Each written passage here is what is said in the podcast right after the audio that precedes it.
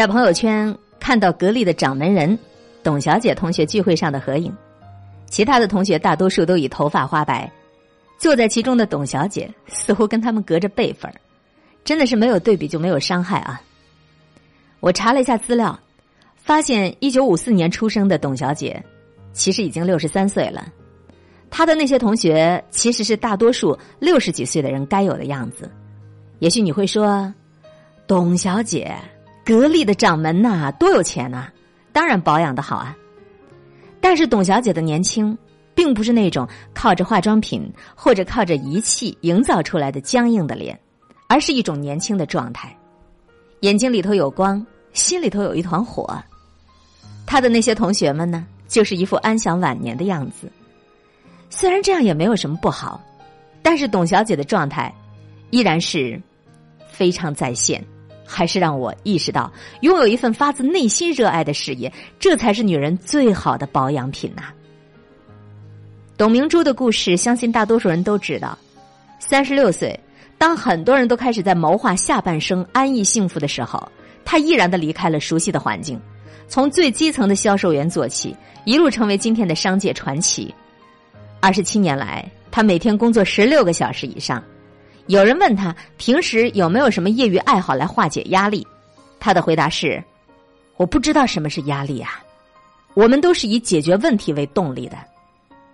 对自己狠一点，逼自己努力。”再过五年，你就会感谢今天发狠的你自己，恨透了今天懒惰自卑的你自己。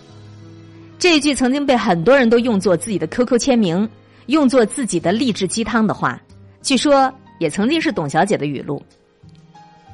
有采访过董小姐的记者这样说：“就像权力是男人的春药，经营企业的快感，对于董明珠来讲是有过之而无不及。”专注于自己所热爱的事业，把每一个困难都当做磨练和挑战，从中能够获得自我价值的实现和满足。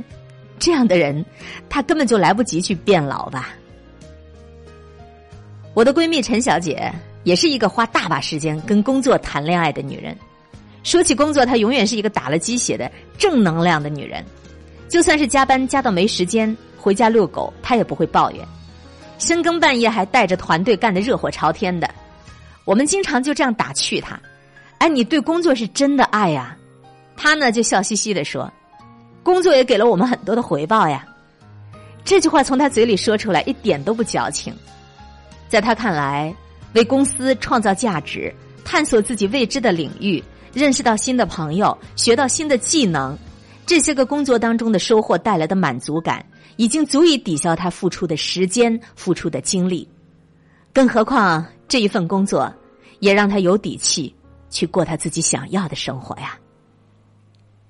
其实他还是得到了更重要的回报的，就是他虽然早就过了四十了，但是看起来还很年轻。这个平时一点也不注意保养，连防晒霜都懒得去涂的女人，却像一株阳光下的向日葵似的，有一种生命力旺盛的年轻感。